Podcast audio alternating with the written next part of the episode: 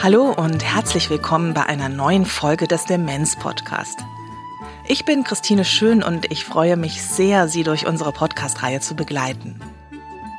In dieser Sendung geht es um die Frage, wie man in der Öffentlichkeit mit der Demenz eines An- oder Zugehörigen umgehen kann.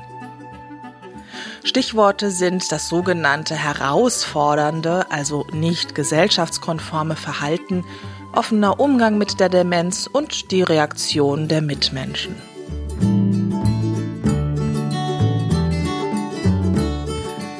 Der Podcast wird freundlicherweise gefördert von der IKK Südwest und der Veronika Stiftung.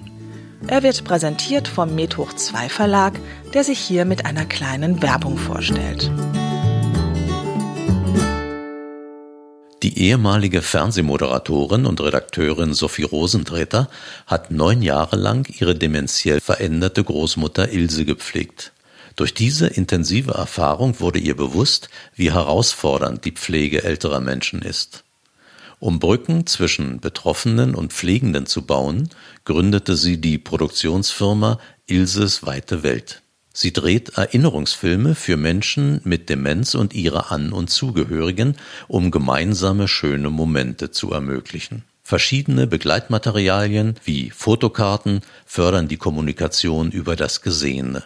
Sophie Rosentreter möchte Demenz mit Leichtigkeit begegnen und mit ihren Filmen Liebe, Geborgenheit und Freude fördern, bei Menschen mit und ohne Demenz. Weitere Informationen über Ilses weite Welt und Sophie Rosentreter finden Sie auf www.medhoch2-verlag.de.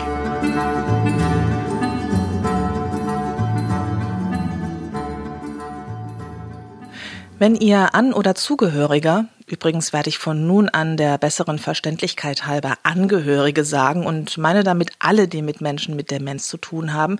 Also, wenn er oder sie Demenz hat, dann haben Sie als Angehörige schon genug Aufgaben. Sie müssen das Leben neu sortieren. Und Leben findet eben nicht nur zu Hause statt, sondern auch in der Öffentlichkeit. Man geht einkaufen, macht andere Erledigungen, will mal einen Film im Kino anschauen, spazieren gehen, Kontakte pflegen mit Nachbarinnen und Nachbarn, Freundinnen und Freunden und Familienmitgliedern.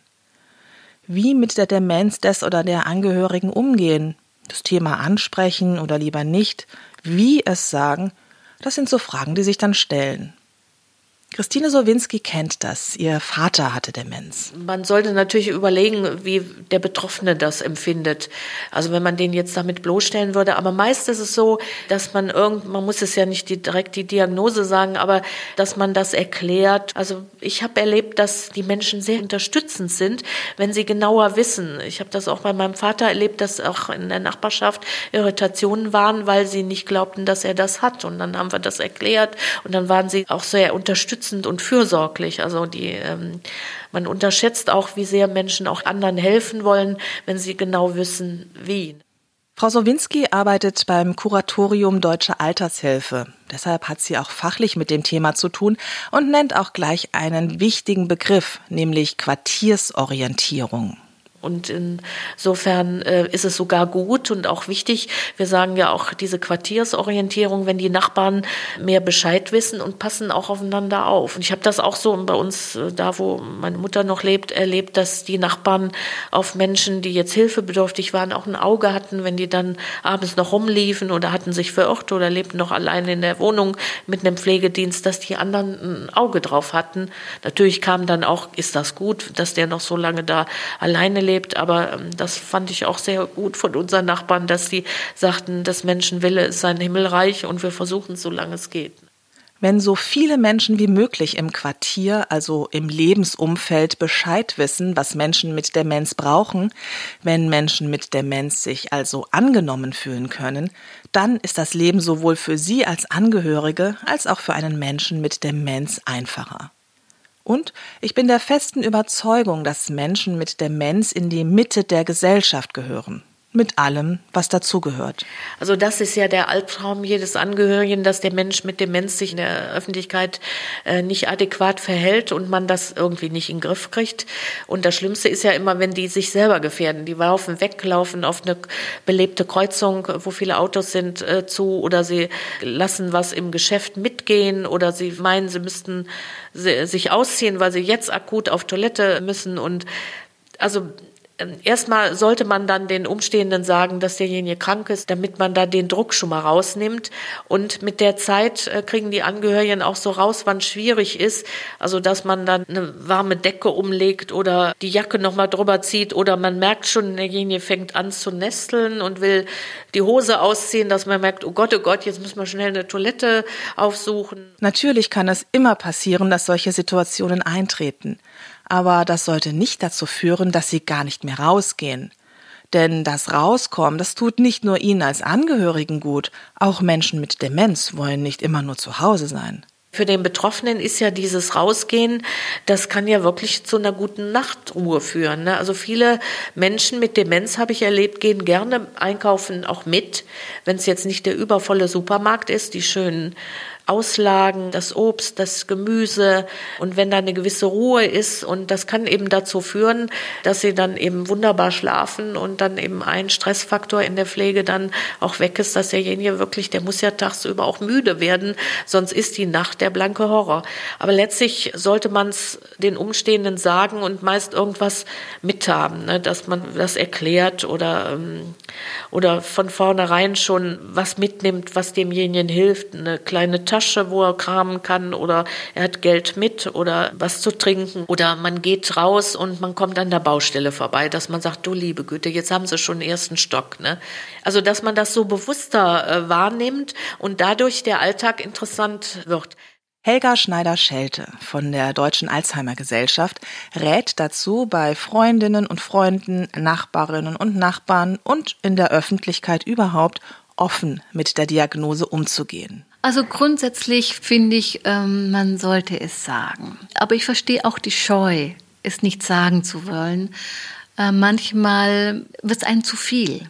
Man sagt es und dann reagieren die Leute vielleicht mitleidig.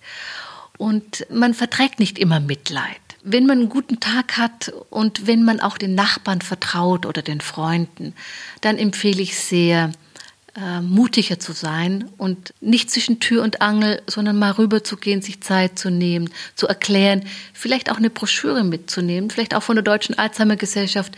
Wir haben so kleine Broschüren, zu sagen, es ist eine Krankheit, mein Mann meint es nicht persönlich, er braucht Unterstützung, werben dafür und Sicherheit geben. Und es fällt einem selber leichter und auch dem Betroffenen leichter. Es gibt aber auch Situationen in der Öffentlichkeit, in denen man keine Broschüren mitnehmen und keine großen Erklärungen abgeben kann oder will. Zum Beispiel, wenn die Menschen in der Schlange im Supermarkt langsam motzig werden, weil es zum Beispiel beim Bezahlen etwas länger dauert. Manchmal ist es beschämend, es zu sagen. Daher haben wir die Kärtchen entwickelt. Mein Angehöriger hat Demenz. Bitte nehmen Sie Rücksicht oder bitte haben Sie Geduld.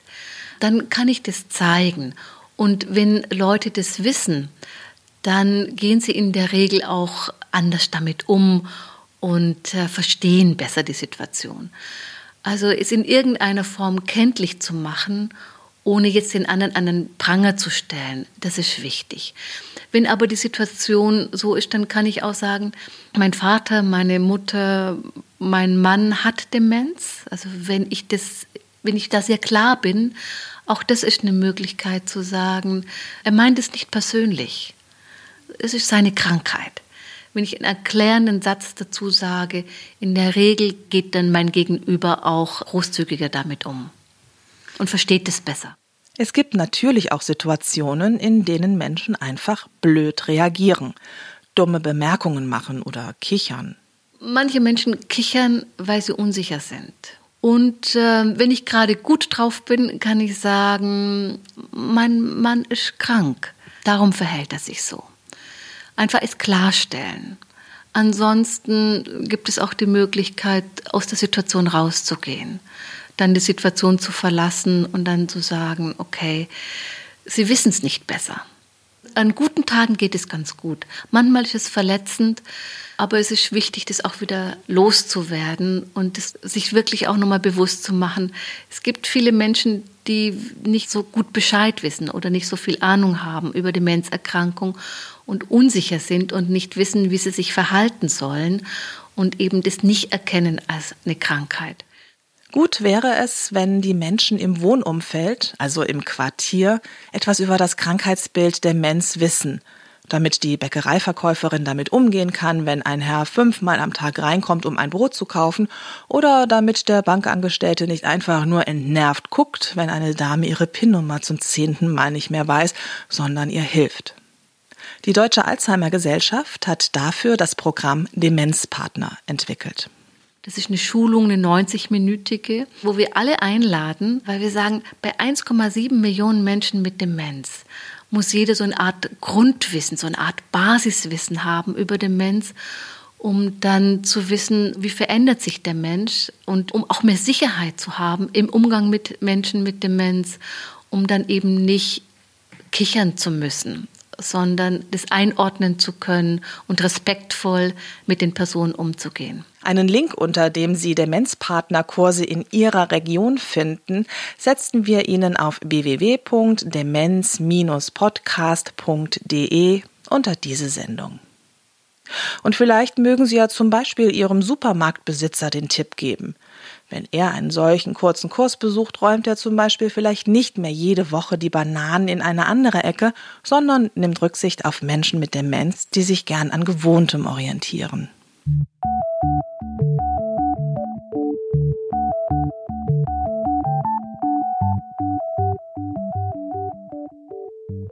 Beim Thema Öffentlichkeit gibt es zwei immer wiederkehrende Themen. Das Weglaufen und das sogenannte herausfordernde Verhalten, also Verhalten, das sozial nicht erwünscht ist. Fangen wir mal mit letzterem an. Meistens gibt es ja einen Auslöser. Meistens gibt es einen Trigger, eine Situation, die bei dem Betroffenen aufstößt oder wo er sich nicht respektiert fühlt, wo er sich nicht anerkannt fühlt. In der Regel ist es ja nicht so, dass ein Demenzkranker jetzt auf andere zusteuert und äh, aggressiv wird. So ist es ja nicht sondern meistens hat es einen Auslöser. Manchmal jetzt bei anderen äh, Krankheitsbildern, wie zum Beispiel frontotemporaler Demenz, da gibt es Trigger.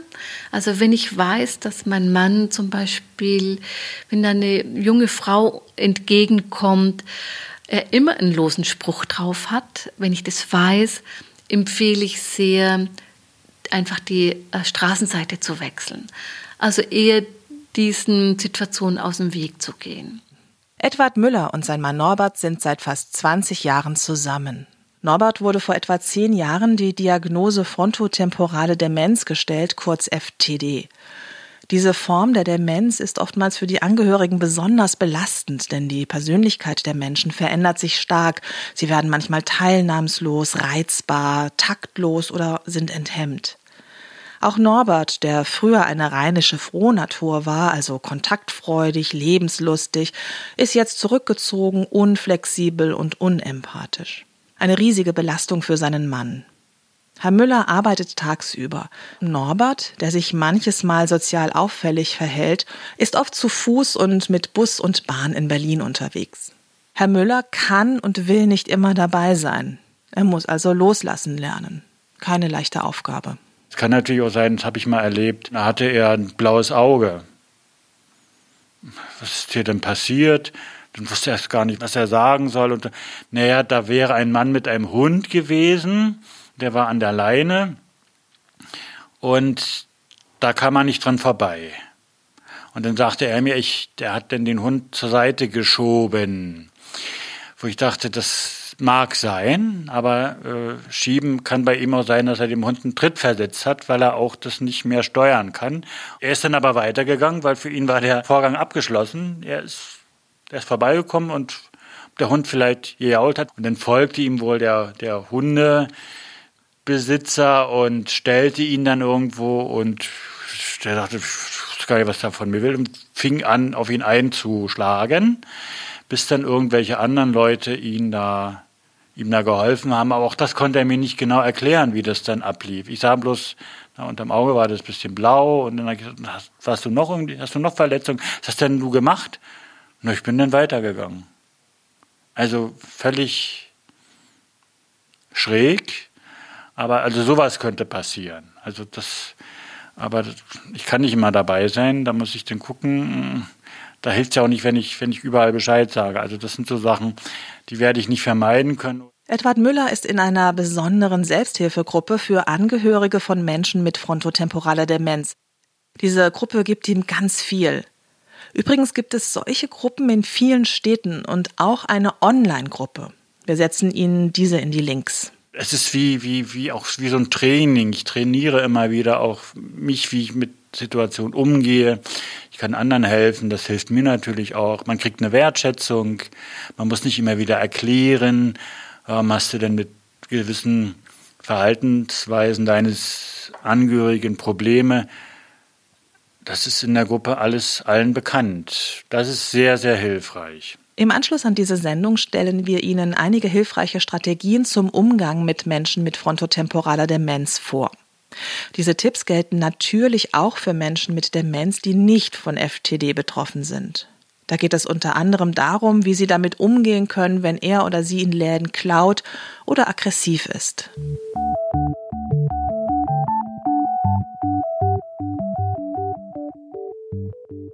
Lassen Sie uns nun zu einem Thema kommen, das viele Angehörige von Menschen mit Demenz kennen. Er oder sie ist weggelaufen. Helga Schneider-Schelte. Wenn man erkennt, der Partner ist weg, zum Beispiel, man war einkaufen und äh, er ist nicht mehr an der Seite, dann kriegt man erstmal einen großen Schreck. Also wenn man vorgesorgt hat und weiß, es kann passieren und hat so ein Kärtchen dabei, dass man angerufen wird, oder aber man weiß, er würde nach Hause finden, äh, kann man schon mal durchatmen. Ansonsten wirklich nochmal zurückgehen an den Punkt, wo man vorher war. In der Regel löst es sich dann gut auf, man findet ihn oder sie oder man geht nach Hause und schaut danach, ob er bereits zu Hause ist oder sie. Äh, das sind so Möglichkeiten. Manchmal bleibt er oder sie verschwunden. Und wenn das das erste Mal passiert, in der Regel läuft es dann über die Polizei. Man schaltet die Polizei ein und die Polizei sucht. In der Regel haben wir gute Erfahrungen gemacht, auch mit der Polizei. Wir haben inzwischen auch Polizisten geschult im Umgang mit Demenzerkrankten, so dass man da auch guten Mutes Polizei auch anrufen kann und die dann auch sofort losfahren und auch suchen und wenn man ein aktuelles Passfoto dabei hat und auch sagen kann, welche Kleidung der andere trägt, dann erleichtert es die Suche sehr. Und wenn Sie die Person gefunden haben, in der Regel sind Sie eben dann auch geschult oder wissen, wie damit umgehen, um die Situation nicht eskalieren zu lassen, sondern erstmal beruhigend zu wirken. Und dann die meisten bringen dann auch die Person nach Hause. Welche Informationen braucht die Polizei von Ihnen? Wie arbeitet sie? Ich bin hingefahren und habe es mir erklären lassen von Ulrike Rohloff, die beim Landeskriminalamt in Berlin arbeitet. Sie stellt sich selbst vor. Ich arbeite seit 20 Jahren bei der vermissten Stelle des Berliner Landeskriminalamtes, bin Kriminalhauptkommissarin, ja, und bin hier stellvertretende Leiterin der Dienststelle. Frau Rohloff hat also genug Erfahrung, um Angehörigen und Pflegekräften genau zu schildern, wie die Polizei vorgeht und was sie von ihnen braucht, wenn ihr Angehöriger oder ihre Angehörige verschwunden ist und sie ihn oder sie als vermisst melden. Grundsätzlich das, was wir bei der Aufnahme von vermissten Anzeigen oder auch bei der Bearbeitung abchecken, ist eben vorrangig eine mögliche Gefährdungssituation für die vermisste Person.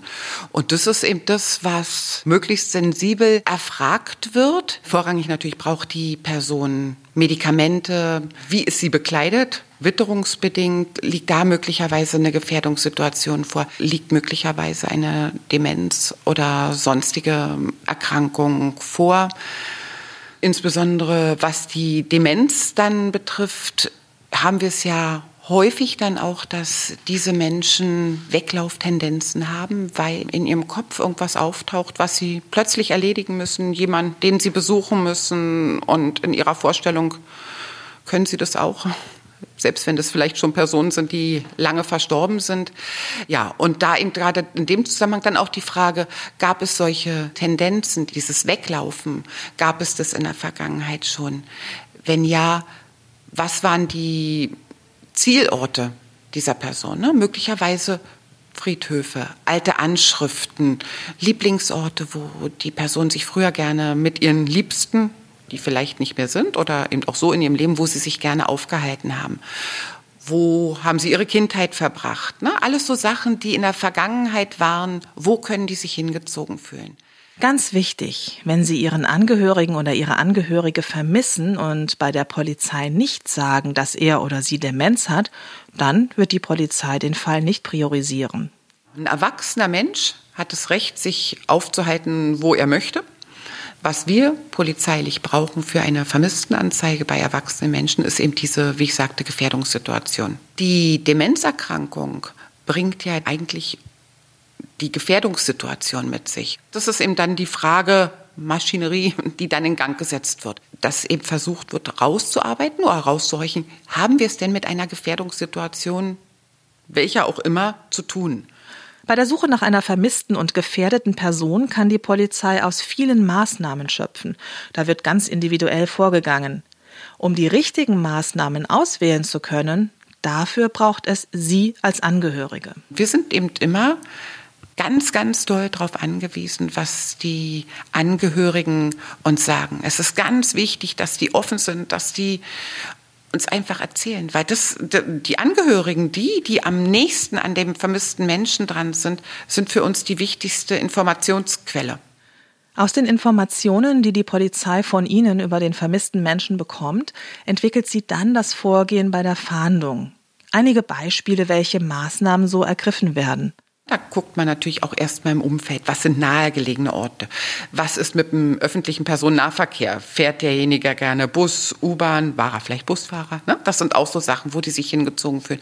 Und dann werden auch im Rahmen der Fahndungs- und Suchmaßnahmen entsprechende Stellen eingeschaltet. Ne? Sei das zum Beispiel auch die BVG. Es werden öffentliche Gebäude angesprochen. Es werden möglicherweise, wenn jetzt zum Beispiel Einkaufszentren ein beliebter Zielort der vermissten Personen sind. Da wird an die Sicherheitsmitarbeiter des Zentrums wird herangetreten. Es wird natürlich auch erfragt, zum Beispiel hat die Person ein Handy bei sich? Hat die Person möglicherweise, was ja auch immer mehr genutzt wird, ein GPS-Gerät, in welcher Form auch immer? Hat die Person so etwas dabei? Ist eine Ortung, also über das Handy oder auch ein GPS-Gerät, haben wir da eine Ortungsmöglichkeit, ne, dass da entsprechend gesucht wird. Eine weitere Möglichkeit, wo wir schon gute Erfahrungen mitgemacht haben, ist der Einsatz von Personensuchhunden ne, die eben Hunde, sogenannte Men-Trailer, die in der Lage sind, mit Geruchsproben Menschen zu finden. Der Spur vom letzten bekannten Aufenthaltsort, da werden die angesetzt und dann laufen die im besten Fall los und entweder dahin, wo die Person sich aufhält, oder weiß ich nicht, zum Beispiel zur nächsten Bushaltestelle. Dann wäre das ein möglicher Hinweis, ist Bus gefahren. Da kann man dann weitergehen, kann gucken, ob man vielleicht noch Videoaufnahmen Aufzeichnungen vom öffentlichen Personennahverkehr bekommt, dass man gucken kann, war der oder diejenige dort. Um die Polizei auf die richtige Spur zu bringen, braucht es möglichst detaillierte Angaben von ihnen. Und da hat die Berliner Polizei ein, wie ich finde, ganz gutes Datenblatt entwickelt, das wir Ihnen in die Links setzen. Das können Sie natürlich auch verwenden, wenn Sie in Bremen oder in Sachsen leben. Da sind viele, viele Fragen aufgeführt. Personalien, die Bezugspersonen, Aufenthaltsorte, frühere Wohnanschriften, Ärzte, die Beschreibung zur Person. All das ist auf diesen sieben Seiten, die dieses Blatt umfasst. Und da raten wir also durchaus an, dieses Datenblatt auszufüllen. Je mehr Informationen da schon enthalten sind, desto mehr Informationen hat dann auch die Polizei in dem Moment, wo es zum Ernstfall kommt, wo es zur Vermisstenanzeige kommt, dann kann man praktisch dieses Datenblatt, was man in der Schublade liegen hat, kann man rausholen und dann hat man erstmal schon die wichtigsten Informationen drauf, weil in der vermissten Situation, in der wahnsinnigen Sorge, die man dann auch hat, da fallen einem solche Sachen vielleicht gar nicht ein. Da ist man völlig überfordert, weil man mit den Gedanken eben bei dem Menschen ist, den man vermisst. Da ist auch ein Feld frei, wo man ein Foto schon mit reinnehmen kann. Da ist es eben möglichst sinnvoll, ein Foto zu nehmen, wie die Person aktuell aussieht. Frau Rohloff hat es schon gesagt, das Datenblatt hat sieben Seiten, klingt viel, allerdings sind die Seiten groß geschrieben und es kann sich wirklich lohnen, sich damit mal für eine Stunde zu befassen. Im Notfall, mir geht es jedenfalls so, vergisst man dann halt doch das meiste und hat keine Nerven, jetzt zum Beispiel noch schnell ein Bild herauszukramen. Apropos Notfall, wenn es Ihnen schwerfällt, zur nächstgelegenen Polizeidienststelle zu kommen, um die Vermisstenmeldung abzugeben, dann rufen Sie ruhig an. Ich bin überzeugt davon, wenn ich jetzt mal den Fall nehme, eine ältere Dame vermisst ihren an Demenz erkrankten Mann, ist selber vielleicht überhaupt nicht in der Lage, sich gut zu bewegen, noch dazu die Aufregung, bin ich überzeugt davon, wenn die bei ihrem Abschnitt oder bei der Polizei eben einfach anruft, auch die 110, für sie ist es ein Notfall. Und dann werden Kollegen auch vorbeikommen. Das passiert. Übrigens, ich wusste das einfach nicht und habe mich mal getraut, bei Frau Roloff nachzufragen, ob so ein Polizeieinsatz bezahlt werden muss. Nein, nein, der Polizeieinsatz muss nicht bezahlt werden. Beim Auffinden von Menschen mit Demenz spielt auch wieder die Öffentlichkeit eine große Rolle. An Demenz erkrankte Vermisste werden ganz häufig gefunden, weil die verwirrt irgendwo rumlaufen und Bürger auf der Straße sich einfach Sorgen machen oder sagen, oh nee, das ist nicht in Ordnung, ich sag mal der Polizei Bescheid. Und dann kommt die Polizei und überprüft die Person, spricht mit denen und kriegt dann eben raus, das ist der vermisste Herr sowieso der gesucht wird. Also, es ist wichtig, dass Ihr Angehöriger oder Ihre Angehörige als vermisst gemeldet wird, damit keine Zeit verloren geht und er oder sie so schnell wie möglich wieder zurückgebracht werden kann. Was ich nur ganz dringend raten möchte, wichtig ist bei so einer Anzeigenerstattung einfach tatsächlich die absolute Ehrlichkeit. Es ist niemandem geholfen, wenn die Tatsache der Demenz bei dem Vermissten verschwiegen wird. Dann stuft die Polizei es schwächer ein. Ne? Dann, dann wird es nicht priorisiert. Dann ist es vielleicht ein alter Mann, eine alte Frau, die eben weg ist. Naja, kommt schon wieder, findet den Weg schon. Deswegen kann ich nur dringend anraten, da einfach ehrlich zu sein. Das ist nichts, wofür man sich schämen muss. Das ist eine Erkrankung, die uns alle treffen kann irgendwann, mit der wir alle auch im Angehörigenkreis konfrontiert sein können und für die eigentlich, das glaube ich schon, für die Kollegen sagen zu können, Verständnis aufgebracht wird und da wird niemand ausgelacht. Man muss sich dafür nicht schämen. Liebe An- und Zugehörige von Menschen mit Demenz, dem kann ich eigentlich nichts mehr hinzufügen. Auf der Seite www.demenz-podcast.de finden Sie unter dieser Sendung weiterführende Links. Und im Anschluss an die Sendung hören Sie einige Strategien zum Umgang mit problematischem Verhalten von Menschen mit Demenz. Denn auch wenn das manchmal schwierig ist, und ich wiederhole mich hier, sie gehören einfach in die Mitte der Gesellschaft und vielleicht, das hoffe ich sehr, helfen ihnen die Tipps, sich wieder mit ihm oder ihr herauszutrauen. Schämen müssen sie sich auf jeden Fall nicht. Wenn wir in unseren Sendungen bestimmte Themen angehen sollen, dann schreiben Sie uns eine Mail an demenzpodcast.medhoch2-verlag.de. Wir freuen uns sehr über Ihre Vorschläge. Vielen Dank fürs Zuhören. Ich wünsche Ihnen alles Gute. Bis zum nächsten Mal. Tschüss, Ihre Christine Schön.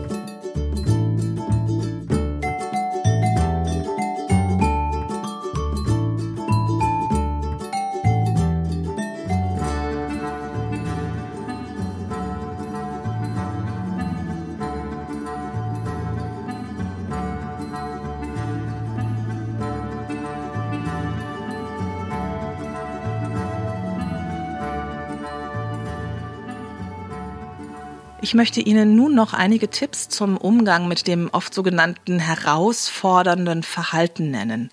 Aggressivität bei Menschen mit Demenz kann auch entstehen, wenn er oder sie ständig korrigiert wird oder zum Beispiel gesagt wird, Mensch, das haben wir doch gerade eben besprochen.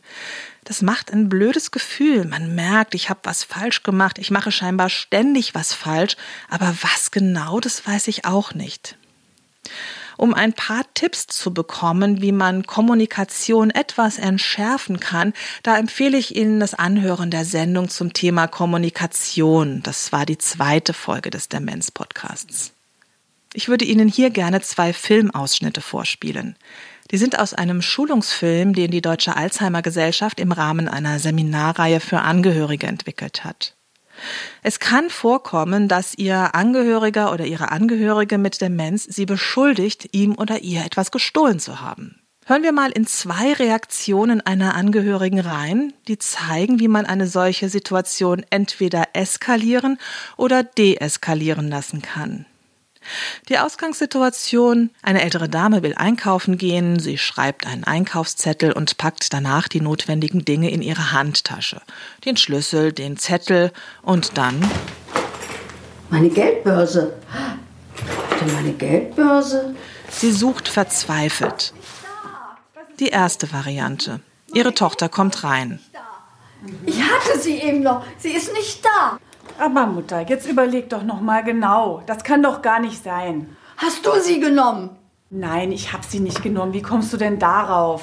Du, du nimmst immer mein Geld. Das meinst du doch jetzt wohl nicht ernst, hä? Doch, du nimmst mein Geld. Also jetzt mach mal einen Punkt, jetzt reicht's mir langsam. Ich bin hier für dich und ich sorge mich um dich und ich bin immer da und jetzt beschuldigst du mich? Aber, aber meine Geldbörse ist nicht da. Deine Geldbörse ist da nicht drin, habe ich auch gesehen. Passiert wohl häufiger. In solchen Situationen ist es wirklich schwer, Verständnis aufzubringen. Aber es ist notwendig, wenn Sie die Situation entschärfen wollen. Hier das Beispiel, wie die Tochter auch reagieren könnte.